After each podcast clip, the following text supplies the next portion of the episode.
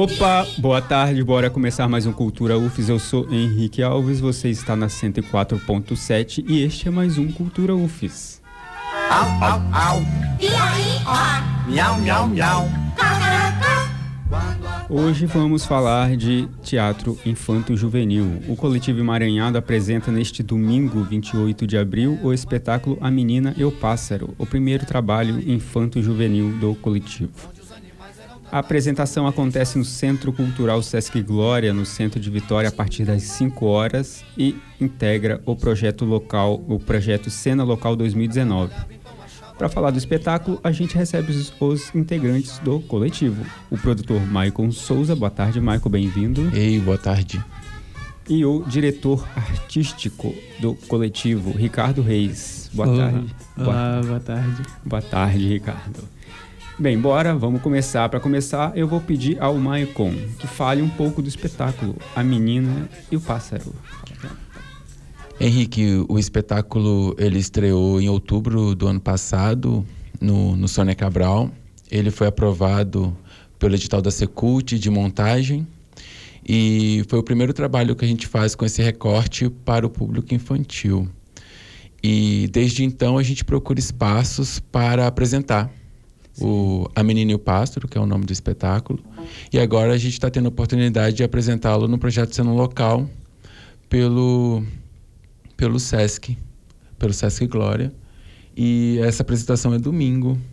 O espetáculo ele tem como pesquisa o livro A Menina e o Pássaro Encantado de Rubem Alves. E o processo de montagem parte daí, mas a gente faz uma, uma ficção a partir das culturas populares capixabas. Sim, qual é a história exatamente? Conta, Rick, a história da Menina e o Pássaro. Ricardo. E, olá, gente. Boa tarde. É, então, o espetáculo ele foi inspirado né, nessa crônica do Rubem, é, do Rubem Alves. É, basicamente, é, a conta, o conto fala sobre despedidas, né, encontros e tal dessa menina e o pássaro.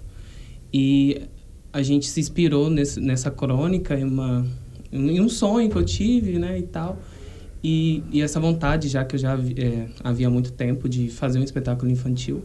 Então, eu encontrei esse esse conto também com a, com a ajuda da, da diretora artística do trabalho, Sim. que é a Elane, que no caso eu coreografei, a Elane Vieira.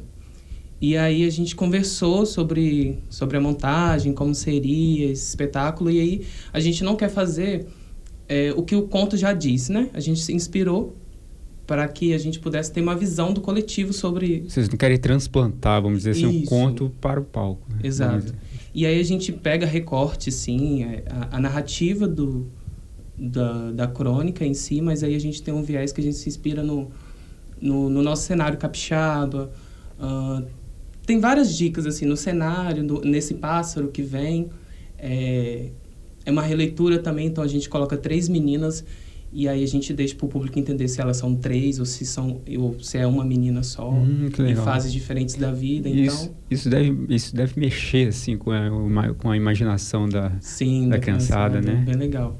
E aí a gente fala também sobre a poluição a gente fala sobre o minério né o pó o pó preto. o pó preto está muito presente no espetáculo então a gente se inspirou na, na obra mas com esse com essa vertente da nossa realidade capixaba. O que exatamente, assim, embora vocês não reproduzam fielmente, vamos dizer assim, a crônica na, no espetáculo, é, o que que pegou, assim, na hora que você teve, um, teve contato com essa crônica? Que, que, que ela, qual a mensagem que ela te passou que você falou, opa, tem alguma coisa aí? É, essa ligação da natureza mesmo, assim, esse o, a pesquisa, eu queria falar sobre o ambiente, né? Sim. É, sobre desmatamento e tal. E aí eu tive vontade de falar sobre o pó preto, esse minério, e foi onde que eu fui pesquisar algumas coisas é, sobre a literatura né, infantil uhum. que pudesse ter esse, esse viés. Sim. E aí essa crônica basicamente não tem esse viés da poluição e tal, Sim. mas aí eu vi que seria algo que eu pudesse acrescentar ali com essa licença poética, né, claro. Sim. E que fala sobre esse pássaro, essa relação dessa menina que prende o pássaro, mas no espetáculo a gente coloca o sistema prendendo o pássaro. Então a gente dá um uma outra leitura. Uma outra perspectiva. Isso, é, e essa questão do. Parecendo né, questão. É, essa questão do, do pau preto é interessante porque em trabalhos jornalísticos anteriores que eu fiz, eu, eu pude notar que muitas crianças têm problemas respiratórios. Se você for qualquer pracinha de Jardim da Penha entrevistar mães, essas pracinhas que têm parquinhos, nos, pelo menos mais, seguramente, seguramente, mais de 50% vai falar que, que, que, o problema, que o filho tem problema respiratório, que as visitas a consultórios médicos por causa desses problemas são são minimamente regulares, né? Eu acho que é importante para os pais também, né? Também Sim. terem contato com a peça. E como é que é esse processo de iniciar um projeto novo, um projeto de teatro infantil deve ter outro texto, outra linguagem? Então, o, o emaranhado ele tem como dispositivo a dança. E a partir da dança a gente transita entre os trabalhos, trabalhos de performance, oficinas, montagem de espetáculos para a rua, pro, para o palco. Sim. E, e A Menina e o Pássaro é o nosso primeiro trabalho com a temática infanto-juvenil. Então, a partir da dança, a gente fica transitando. Então, a gente resolveu apostar um, um trabalho nesse segmento. Sim. Digamos, é, existe companhias de dança e teatro que são especialistas em, em um segmento. Existe companhias de teatro que trabalham apenas com espetáculos de rua, ou apenas com performance. A gente se considera um coletivo que transita por esses ambientes. E esse espetáculo em si, ele é feito para o palco, para o palco italiano. E, e foi inovador para a gente a questão do tema, porque Sim. o fato de a gente transitar entre, entre os lugares das artes cênicas, fazer um trabalho para o público infanto-juvenil não é a nossa expertise. Sim. Então a gente teve que aprender a gente teve que pensar estudar. A diretora artística desse trabalho, Eliane Vieira, ela é pedagoga e ela é professora em sala de aula do ensino público. Então ela tem essa relação já com as crianças constante. Então ela trouxe esse saber fazer dela enquanto educadora. Todo esse cabedal. Né? Enquanto enquanto pessoa que exerce a filosofia de Rubem Alves em prática. Sim, sim. Então ela trouxe esse recorte para gente. As meninas que dançam conosco, são meninas de faixa etárias diferentes, são meninas que, que estão em lugares de vida agora diferentes. E isso é interessante também, porque traz um outro olhar sobre quem é essa menina. E a gente potencializa isso no espetáculo também, né? A As gente fases. utiliza. É, As fases como assim? Essas, é, digamos, tem uma menina que tem 18 anos. Então ela está no ensino médio, está terminando o ensino médio, está tendo outras vivências e experiências enquanto humano. Tem uma menina que já está se, for, já tá se formando é, na graduação, que já está vislumbrando ser professora também. Então, ela está em outro lugar social. Tem uma outra menina que já está abrindo a sua escola de dança, já tem um olhar de, de ser empresária. Nossa. Então, são meninas que estão em lugares, nas fases da vida diferentes. Muito então, bem. a gente utiliza isso para trazer para a cena. E, e tendo a dança como dispositivo e o nosso público sendo um infanto juvenil, a gente teve que aprender a construir algo. E o nossa, a nossa grande questão foi como tratar um público que a gente ainda não tinha trabalhado. Então a gente utilizou a filosofia de Rubem Alves para fazer a nossa filosofia dramatúrgica, que seria o seguinte: é, existem espetáculos de artes cênicas que o discurso ele é direto para o público infantil. Sim. Então é, é o corpo do ator, do bailarino conversando com a criança. O nosso espetáculo ele necessita da mediação Sim. Então, o nosso diálogo ele não é direto para o público infantil. Ele é um diálogo que, que perpassa pelo, pelo responsável, pela, por aquela pessoa que levou aquela criança à cena. E as cenas, elas dialogam com a criança, sim, mas o responsável de colocar as questões, as perguntas nas cabeças das crianças é o mediador que o levou ao teatro. Então, o nosso discurso. isso também é a filosofia de Rubem Alves. Que isso é uma filosofia de Rubem Alves. Essa uma solução educa... da mediação. Essa questão da mediação, essa questão do discurso que pode ser é, não reinventado, mas ele Sim. pode ser pensado de forma diferente por cada pessoa. Sim. A gente não quer uma informação padrão. Sim. A gente quer que aquela pessoa que está mediando rememore vivências ou rememore a sua realidade a partir da sua realidade como espectador, dialogue com a criança. Essa cena do pó, por exemplo, se o pai mora em Jardim Camburi, vai levar a criança a repensar. Você lembra, filho, aquele pó lá da varanda de casa é aquilo que está matando o passarinho. É, o, as cenas têm várias brincadeiras que remetem à infância. E talvez essas brincadeiras não pertencem às crianças de hoje, que pertenceram à infância do pai. Então, é uma hora que o pai faz essa ligação entre a infância dele, apresentando para a criança por meio das cenas dos espetáculos. É, a trilha também, ela não é uma trilha que, que. Como que eu posso dizer sem, sem cometer uma gafe? Ela é uma trilha que ela não é uma, um, uma música totalmente infantil. Sim. Ela é uma música que passa a ser até forte ou pesada, porque o responsável pela trilha, Doris Santana, ele pensou, a gente não pode subestimar esse público infantil de hoje. Sim. A gente tem que despertar a criticidade nessa criança. Então as músicas, ela, elas não são uma, uma, uma trilha óbvia. Uhum. Que Sim. você pensa para um público infantil. Tipo a, a, música que eu coloquei no início do programa, Bicharada, que é o Sorte Banco, que é o estereótipo. Assim, né? Isso, que seria Sim. uma coisa que a gente relaciona ao público infantil. A nossa é. trilha, ela não tem essa relação. A gente desperta outras ela questões. ela passa por esse lugar, né? ela passa por esse lugar, mas ela não foi o nosso mote de montagem da trilha, por exemplo. Sim.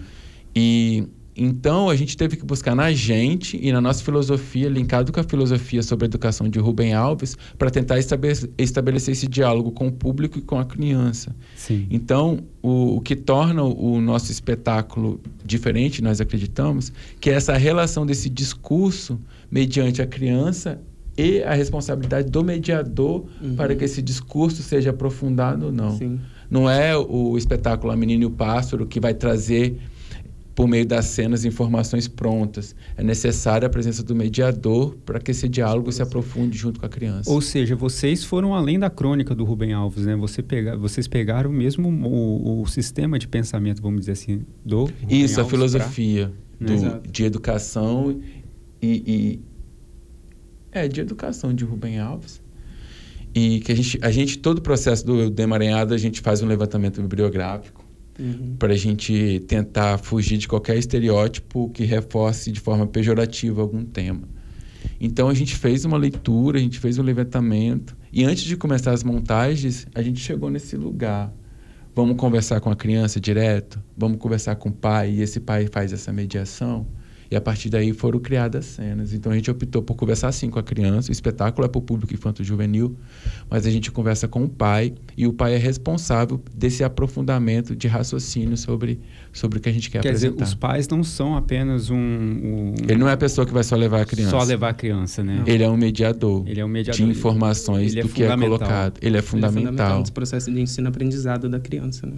Sim. Ah, é, mas também tem isso, né? A, a, peça também discute isso, como o pai é, é, o responsável, não a professora, não uma peça, mas os pais são os, os primeiros responsáveis pelo, pelo processo de aprendizado da criança. É, a peça tem outros, outras influências mais imediatas? A gente, a gente o, o Emaranhado ele pesquisa culturas populares brasileiras negras.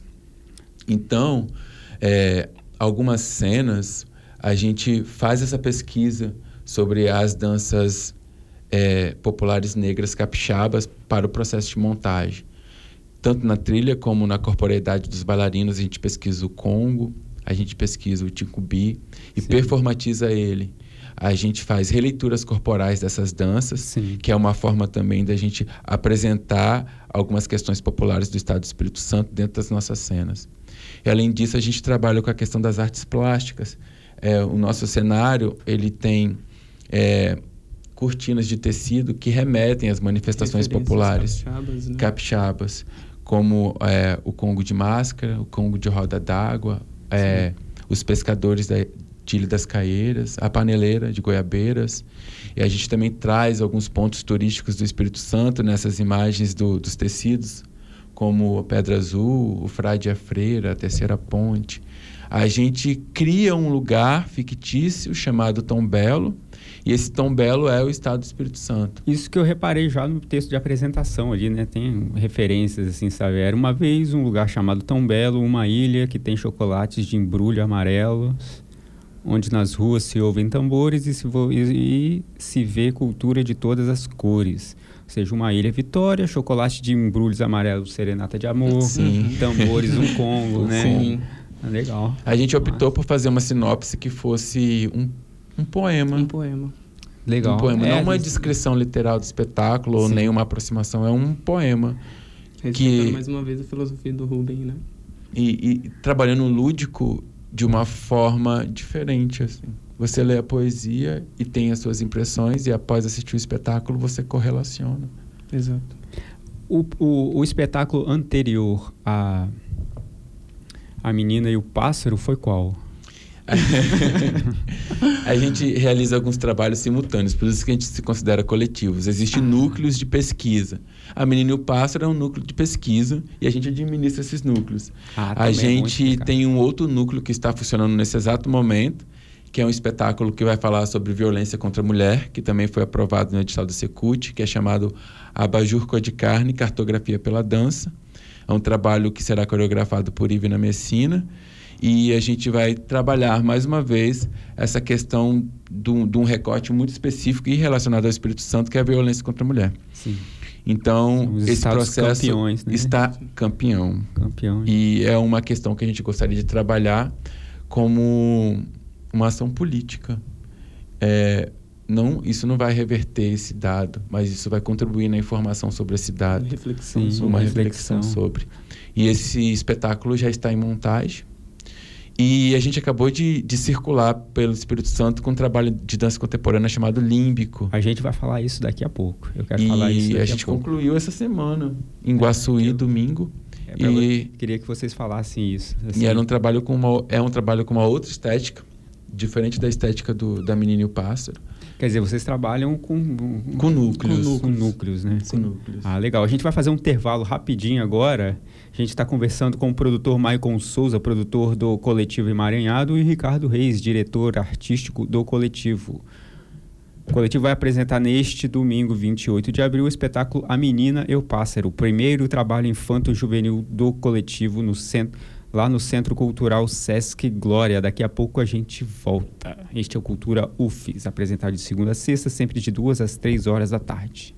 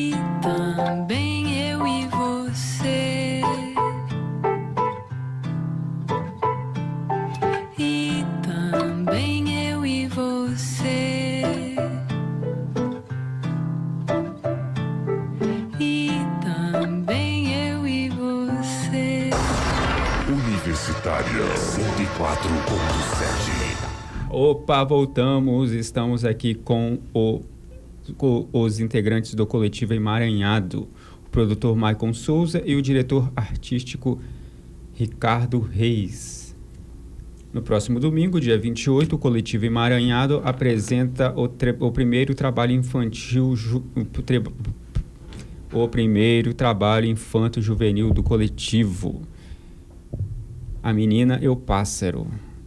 A apresentação acontece no Centro Cultural Sesc Glória, no centro de Vitória, a partir das 5 horas e integra o projeto Cena Local 2019. Bem, é, eu queria que o Ricardo falasse um pouco do trabalho de cenografia também, que ele Então, é, desse espetáculo específico, ahn, a gente passou por várias por vários caminhos assim para chegar no, no cenário que a gente tem hoje. Inclusive a gente reflete sobre o cenário que a gente tem hoje, né? Ah, inicialmente, o, o que se manteve é as referências capixabas, né? Que a gente queria desde o início. E, mas eu tive muita dificuldade em visualizar isso em cena, como seria uma forma prática Uhum. é, e possível, né, financeiramente falando também, e que a gente pudesse futuramente circular com esse, com esse espetáculo, como seria essa articulação desse material e tal. Então a gente foi para vários lugares e hoje a gente está trabalhando com, com tecidos, né? É, que é uma forma prática também, e foi onde a gente buscou um, um rapaz para estar fazendo esse grafite para gente, tá? uma pintura de tela.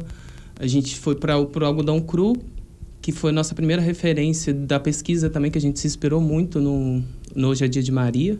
Sim. E aí a gente queria essa coisa manual, né? E aí a gente foi para esse algodão cru, então inicialmente era uma forma, foi para outra e hoje a gente está com esse, com esse trabalho. É, dos trabalhos que a gente tem, é o, é o primeiro, né? Que a gente usa um cenário mais complexo, assim, porque o, o anterior, como a gente estava comentando sobre o Olímpico, a gente usa uma corda, a gente usa fitas também, mas é algo mais contemporâneo mesmo, né? Sim. E a menina e o pássaro, a gente já pensa numa concepção, numa estrutura, em um painel, tecidos que descem. E como o trabalho ele é pensado para o público infantil, a gente criou uma estrutura de metalon, que é um, um, um ferro, e, e ele faz um, um triângulo no palco para funilar o palco, porque o, a- o palco italiano ele, é- ele é enorme, normalmente ele tem 8, 8 metros de boca de cena. Então quando a gente faz esse triângulo, a gente fecha esse palco para funilar o olhar. Então não é o palco aberto, não é o retângulo todo do palco para o espectador. Ele é um triângulo que vai afunilando para para que a criança também foque ali Foque. o seu Ah, olhar. E como Nossa, são também legal. quatro pessoas, Que né? Quatro bailarinos, então a gente ficou com medo de dessas pessoas na caixa, né? Nesse, no palco, se perder muito, né? Então, talvez a gente não conseguisse chamar a criança, né? Para o trabalho, assim. Então, a Pensando gente... mais em deixar mais aconchegante. aconchegante, assim, visualmente falando. Então a gente coloca esses tecidos um pouco mais à frente, onde a gente diminui um pouco o palco, é, numa altura confortável da- para a visão das crianças. A gente trabalha com algumas cores também que são cores que Vibrantes. vibrantes e tal, que é de fácil que não vai cansar a vista da criança. Então a gente também teve preocupação com cores Sim. e tal. E é isso. A gente deixa o palco menor quando a gente faz essa nossa estrutura de coloca essa nossa estrutura de ferro, porque ela, é- ela tem uma altura de dois metros e meio, então diminui tudo Uhum. e a criança se sente mais dentro por conta das dimensões do palco, assim. Sim. Isso foi uma perspectiva nossa, uma Sim. opção nossa. assim. Opção nossa. Vocês falaram que estavam procurando espaços para apresentar a menina e pássaro. Difícil achar? Tá difícil? É, normalmente a gente consegue ter livre acesso aos teatros do interior do Espírito Santo, só que aí a gente não consegue ter esse retorno financeiro no interior para você custear a hospedagem e, a- e o deslocamento da equipe. Não é uma equipe grande, É aquela- mas gera um custo. É aquela história do cobertor curto, né? Você puxa para cima para tapar e, Isso, né? descobre outro, outro, descobre os pés. Né? E, e na Grande Vitória, o Teatro Carlos Gomes se encontra fechado. Existe o Sônia Cabral, que é por meio de edital de ocupação, então tem que esperar sair o edital. É, tem o, o Centro Cultural Sesc Glória, que também é por meio de edital. E, e o Teatro Universitário. E acabaram as opções. Tem o SESI também, mas todos são locados. Tanto o, o Glória, quando não é por edital, como o UFS e o SESI são locados. Sim. Em média, é a partir de 4 mil reais. Sim. E fazer bilheteria em Vitória num valor de 4 mil reais para pagar o teatro e cobrir os custos É um ato heróico. é heróico. Heróico. Por isso que a gente trabalha com, com os editais da Secult, porque ele, vi- ele viabiliza esse acesso para a gente ao interior. Sim. É, e, e vocês devem estar sentindo falta de, de, de editais, por exemplo, da Rubem Braga ou não? Sim, sim. Mas a Rubem Braga a gente está aguardando, né? É, é, a prefeitura já sinalizou que, que vai lançar o edital vai, vai novamente. lançar Sim. novamente. E esperançosos para utilizar os espaços da Grande Vitória. É, falando disso, é, você começou a falar disso no, no- no- ao final do último bloco. E eu gostaria que eu, agora você retomasse, já que eu interrompi, justamente para você retomar com mais. é, desenvolver mais a questão da circulação do, por todo o estado com o Límbico, a- é, que foi um, um- um projeto de circulação apoiado justamente por um edital público. Né? Sim, no caso, sim. o edital de circulação da Secretaria de Estado da Cultura foram mil quilômetros roda- rodados. Como é que foi essa experiência? Deve ter sido maravilhoso, obviamente. Foi, o Límbico foi uma experiência fantástica, né? Porque ele é um espetáculo que realmente eles, ele, ele, enquanto bailarino e enquanto produtor, ele tira a gente totalmente da nossa zona de conforto, porque ele é um, um trabalho brilhante que a Ivna desenvolveu sobre a perspectiva dela sobre dança contemporânea. E levar isso para o interior foi muito interessante, que a gente descentralizou Sim. é, é, é a grande vitória como centro de discussão sobre dança e tudo mais. E a gente conseguiu levar para alguns municípios que proporcionaram para a gente uma reflexão muito Um interessante. retorno Um maravilhoso. retorno maravilhoso. Que após o espetáculo, a gente realiza uma roda de conversa sobre, sobre a- as impressões do espectador da, daquela obra. E, e a gente conta essa roda de conversa ainda enquanto tempo do espetáculo. Porque essa roda de conversa ela é como se ela fosse uma extensão. Claro, os bailarinos, e a gente já saiu dos personagens e tudo mais, mas é uma extensão do espetáculo essa roda de conversa. E em Cachoeiro Itapemirim, Itaguaçu, Rio Novo do Sul, Guaçuí, e- discussões interessantíssimas sobre o nosso atual cenário político, sobre como o- os homens tratam a- as mulheres, sobre As esse novo olhar humanas, sobre a né? dança, sobre sobre como é interessante o público estar próximo do do performer, sobre que bom, né, que esse espetáculo veio para cá. A gente escutou bastante coisas, bastante coisas relacionadas a isso, assim. E é um contato diferente É, com- é porque o em relação límbico- com o contato com a, é, contato artista público lá fora, lá fora, fora da Grande Vitória. sim, É diferente? O, o público do interior, e- ele chega mais desarmado. Talvez porque na Grande Vitória as pessoas têm acesso a vários espetáculos, então eles discutem mais sobre, sobre os espetáculos. E já Sim. conhecem algumas linhas de trabalho de algumas companhias. Então, quando você chega ao teatro, não é que você sabe o que você vai assistir, mas você acredita que você vai encontrar algo relacionado à pesquisa daquela pessoa que você já conhece. Então, eles chegam mais armados. Eu sinto isso. E no interior eles vão muito abertos. Então eles vão para assistir. Quem foi porque queria muito assistir. Legal. E então o retorno, o retorno que a gente recebe é, é, é muito inusitado assim.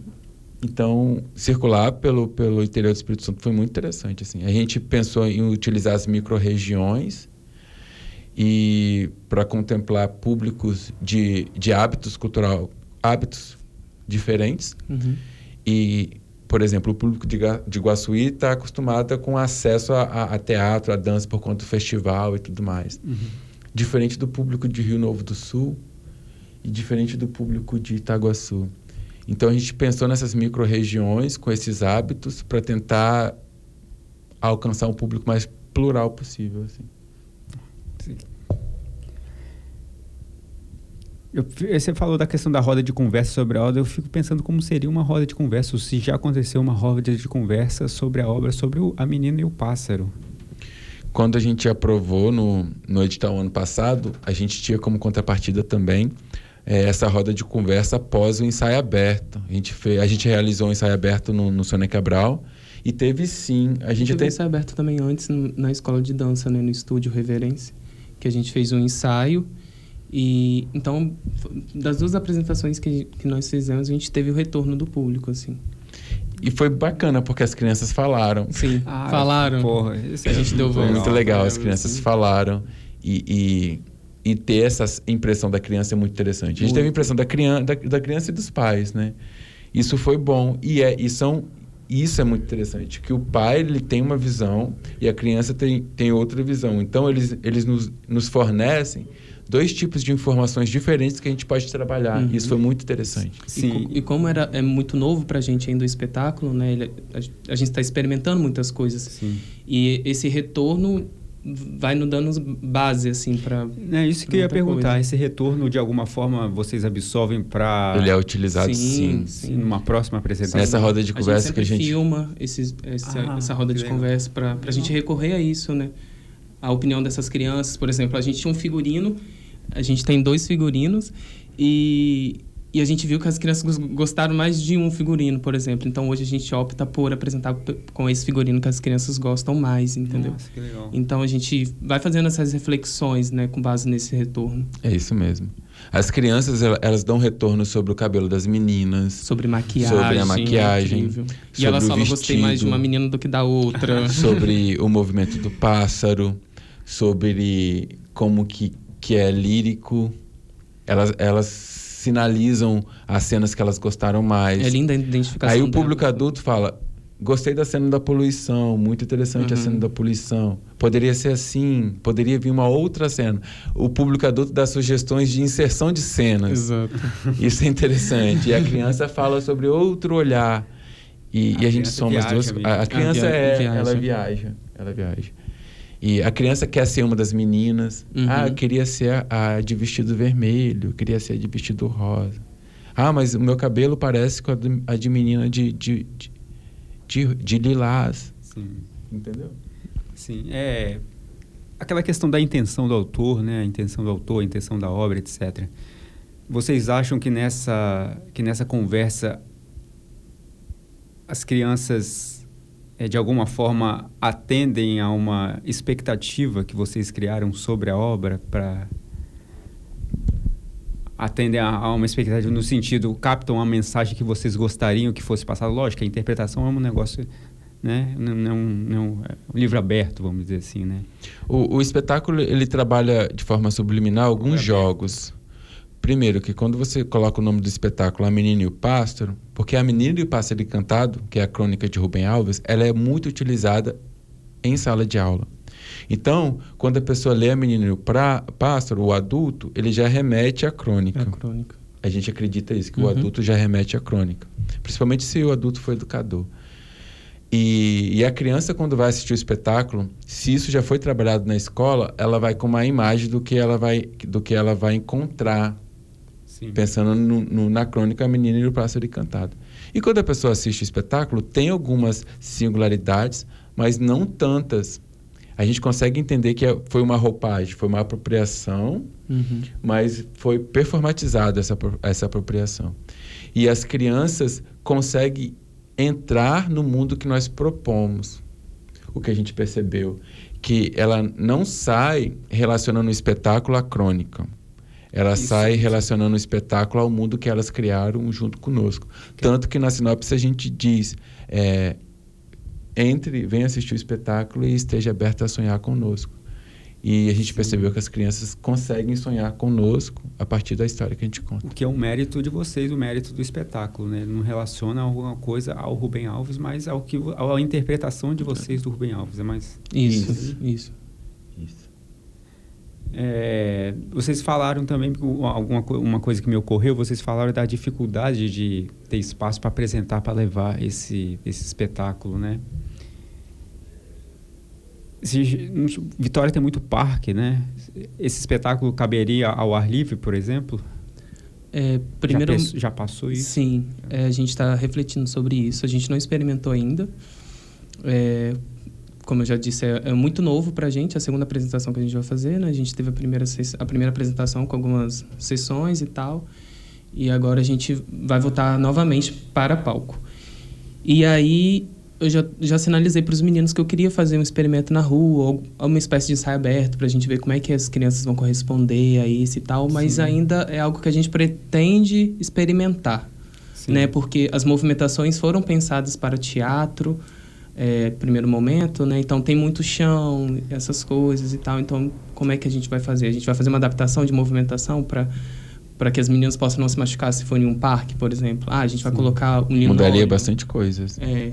Ah, Então, tem algumas coisas que a gente precisa repensar quanto à estética do trabalho mesmo, quanto às cenas e tal, movimentações, A iluminação. iluminação. Tem os jogos de iluminação. ah, é, porque a gente brinca muito com, com a iluminação no pássaro e tal, porque a gente fala de espaços diferentes, né? Locais diferentes no espetáculo. E a luz transporta, né? É um, é um mecanismo, na verdade, para transportar essa criança para esse outro lugar. E essa cena para outro lugar. Então, se a gente for levar isso para um parque, por exemplo, a gente tem que pensar como seria isso, né? Uhum. Para não limitar aquela cena a só aquilo. Sim. Seria um trabalho difícil. Mas possível. Possível. Super possível. É legal. Ah, possível. Muito isso que é legal, difícil. né? É possível. Muito difícil, mas É muito- possível. seria, seria mais um, um desafio estético, etc. Sim. Um desafio enorme. né? E escola também seria a mesma coisa. Seria A mesma coisa. Né, apresentar a Aham. escola deveria se- apresentar por esse mesmo processo. Né? Sim. É isso. Você gostaria de destacar mais alguma coisa, mas falar mais alguma coisa que não foi tratado? Eu tô feliz. Está feliz por, também. ué, por quê?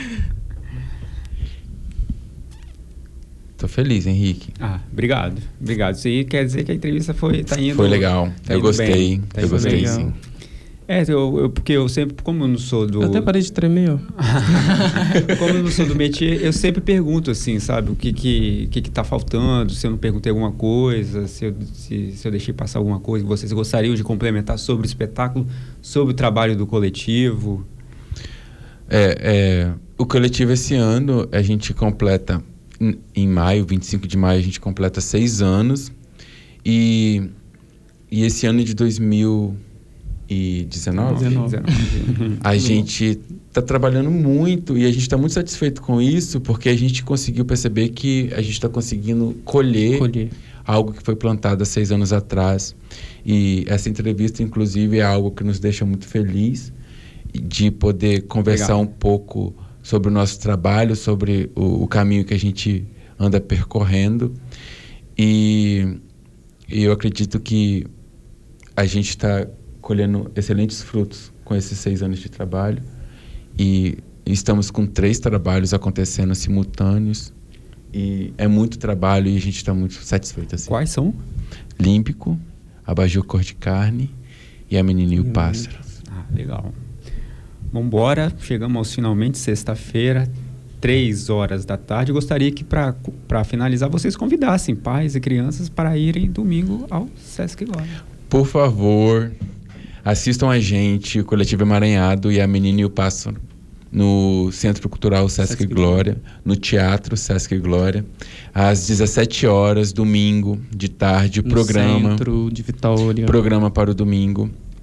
E vai ser bem bacana. Pras Aguardamos crianças, né? vocês. Levem as Levem as crianças. crianças. Conversem conosco. Estaremos lá à disposição. E siga o coletivo no Instagram. Siga o coletivo no Facebook. Converse com a gente. Mais informações nas nossas redes sociais. Estamos lá disponíveis e de braços abertos. E quero mandar um beijo Manda. para os emaranhados que estão nos escutando, para todos os núcleos de trabalho. Quero agradecer cada um pela entrega, pela confiança. Quero agradecer todos de coração mesmo. Um beijo para vocês. Não falarei nomes porque eu posso esquecer de alguém, depois eu posso E levar brigueira em casa. e obrigado, emaranhados, de coração. Obrigado às pessoas que nos assistem, que nos acompanhem. E estamos bem felizes. Gratidão, gente. Obrigado. Conversei com Maicon Souza, produtor do Coletivo Emaranhado, e Ricardo Reis, diretor artístico do Coletivo Emaranhado. O Coletivo Emaranhado apresenta neste domingo 28 de abril o espetáculo A Menina e o Pássaro, o primeiro trabalho infanto-juvenil do coletivo. A apresentação acontece no Centro Cultural Sesc Glória a partir das 5 horas. O Sesc Glória fica na Avenida Jerônimo Monteiro, na altura da Praça Costa Pereira, ali no centro de Vitória. Os ingressos serão vendidos na bilheteria do Sesc Glória a 10 reais inteiras, 6 para comerciantes e conveniados e 5 reais meia entrada para comerciários. Agradeço mais uma vez o Maicon e o Ricardo. Obrigado. É, ah, antes eu gostaria de convidar a quem puder a primeira roda do grupo Samba da Fé, que acontece a partir das 8 horas lá no Bar da Zilda, no centro de Vitória. Uou. Meus queridões André Félix, Pipite, Tetelinho. Vamos fazer um samba É quando? cremoso nesta sexta-feira, às 8, a partir das 8 horas, no Bar da Zilda, lá no Partiu. centro Arrasou. de Vitória. É isso aí. O Cultura UFES apresentado de segunda a sexta-feira, sempre de três, de sempre de duas às três horas da tarde, completa hoje seu primeiro mês. Parabéns. A gente agradece. Opa, obrigado. A gente agradece a quem está nos acompanhando, a quem está chegando. Espero que você que sempre acompanha a Universitária tenha gostado, esteja gostando e que continue tendo motivos para ficar com a gente aqui na 104.7. Eu sou Henrique Alves, os trabalhos técnicos são de Alex Andrade e este foi mais um Cultura UFES, projeto da Secretaria de Cultura da UFES. Até semana que vem. Valeu. Ah, antes, obviamente, eu sempre esqueço de falar das músicas que tocaram. Vocês curtiram no intervalo, no primeiro e único intervalo, Pequeno Cidadão com a música Pequeno Cidadão e Adriana Partipim com Sabia. É isso aí, até semana que vem. Bom feriado a todos. Valeu.